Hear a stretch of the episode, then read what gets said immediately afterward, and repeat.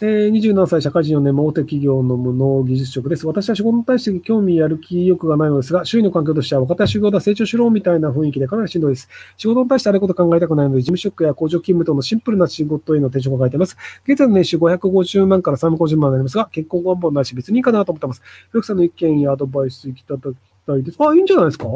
あの、一回大手企業行ったのであれば、履歴書の中に大手企業でそれなりに働いたっていうのがあるので、なので、あの、中小企業行った後でも、他のあの大手企業にまた再就職しやすかったりするので、なので、一回人生いろいろ試すっていう意味でも、他のとこ行くのはいいんじゃないかなと思いますけど。えー、この前山本太郎氏が現在の日本はスタグフレーションではなく、スタグレーションとは賃金の上昇と物価高騰を伴うと話しました。自分の認識ではスタグレーションは賃金が上がらないのに物価高騰していく状態だと認識していましたが、解説をお願いしたいです。また、このような日本経済において、なぜ日本は経済、日本政府は海外の支援を続けているんでしょうか。えっと、僕が知ってるスタグフレーションの定義は、物価が上がっていることと不景気であることが同時に起こることで、賃金の上昇は別に関係ないと思うんですけど、まあ、あの、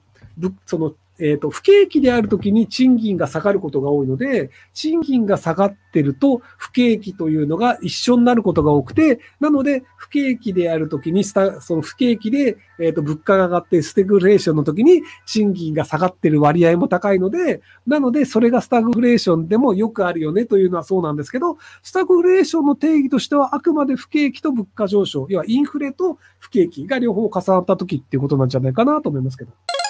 えー、アフリカでもステップされてましたね。えー、アベンバ番組を含め、方々でステップの話をされてますが、エピックグッズをお持ちで1日200円少ないですか？こんな私でも1000円稼げてます。暴落しましたが、ステップへの印象的ことください。えっと、僕、スタミナそんなないんですよ。あの、靴はエピックなんですけど、今、あの、アンコモン2個しかないので、なので45分分ぐらいしか稼げないんですよね。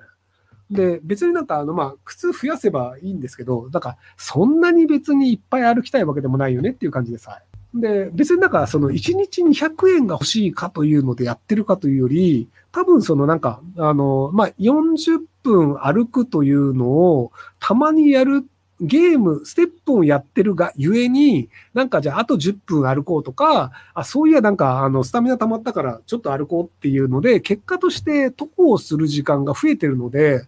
なので割と健康的になるっていうのがあるんじゃないかなというのでやっています。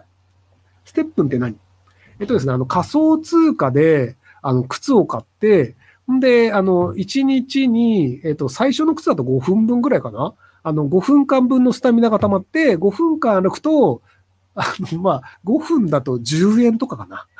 仮想通貨で10円分ぐらい貯まるっていう、その歩くと小銭がもらえるっていう、あの、アプリなんですけど、ただ暴落したので、その昔、靴が、あのね、1個1万円とかしたんですよ。要は、1万円の靴買って、1日歩くと、なんか、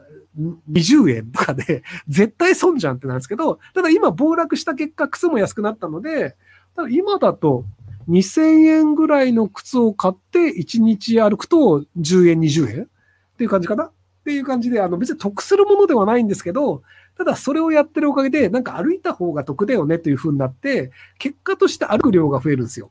なので、あの、その仮想通貨として儲かったかっていうと儲からないんですけど、ただ毎月ジムに5000円払い続けて年間に6万円払うんだったら、なんか200円分得すると思って歩いてる。で、結果としてそのお金をそのなんか追加で払う必要ないので、なので、あの、僕はその自分が健康的な生活をするというのは、ステップンのおかげで多少歩くっていうのがあるので、得してるのかなと思います。えっと、散歩すればいいじゃん。これ正解。ただ、散歩する理由がないんですよ。だって家でゲームしたり、ネットフリックス見てる方が楽しいから。でただ、ステップンでスタミナが溜まってると、あ、でも今散歩したら200円溜まるじゃん。ってなるので、じゃあ散歩するかっていうので、散歩する理由になるんですよ。ただから、あの、ジムに行く人が、その毎月ジムに5000円のお金払ってるから、ジムに行かないと損してる気になるからジム行くっていうので、結果として毎月5000円払うっていうの多分近いと思うんですけど、ただ僕はその追加の毎月5000円ではなく、あの、ステップのおかげでっていうんです。その靴って選べるの買います。えっと、買うというか、まあ一応靴を作ることもできるんですけど、運がいいといい靴が。で、僕たまたま運が良かったので、エピックっていう結構いい靴で、あの、最盛期だと、多分その靴100万円以上で売れたんじゃないかな。多分120、30万円ぐらいで売れた靴なんですけど、今だと1万円とかなのかなまあわかんないですけど、なんかそういう、あの、運がいいとそういう靴が、あの、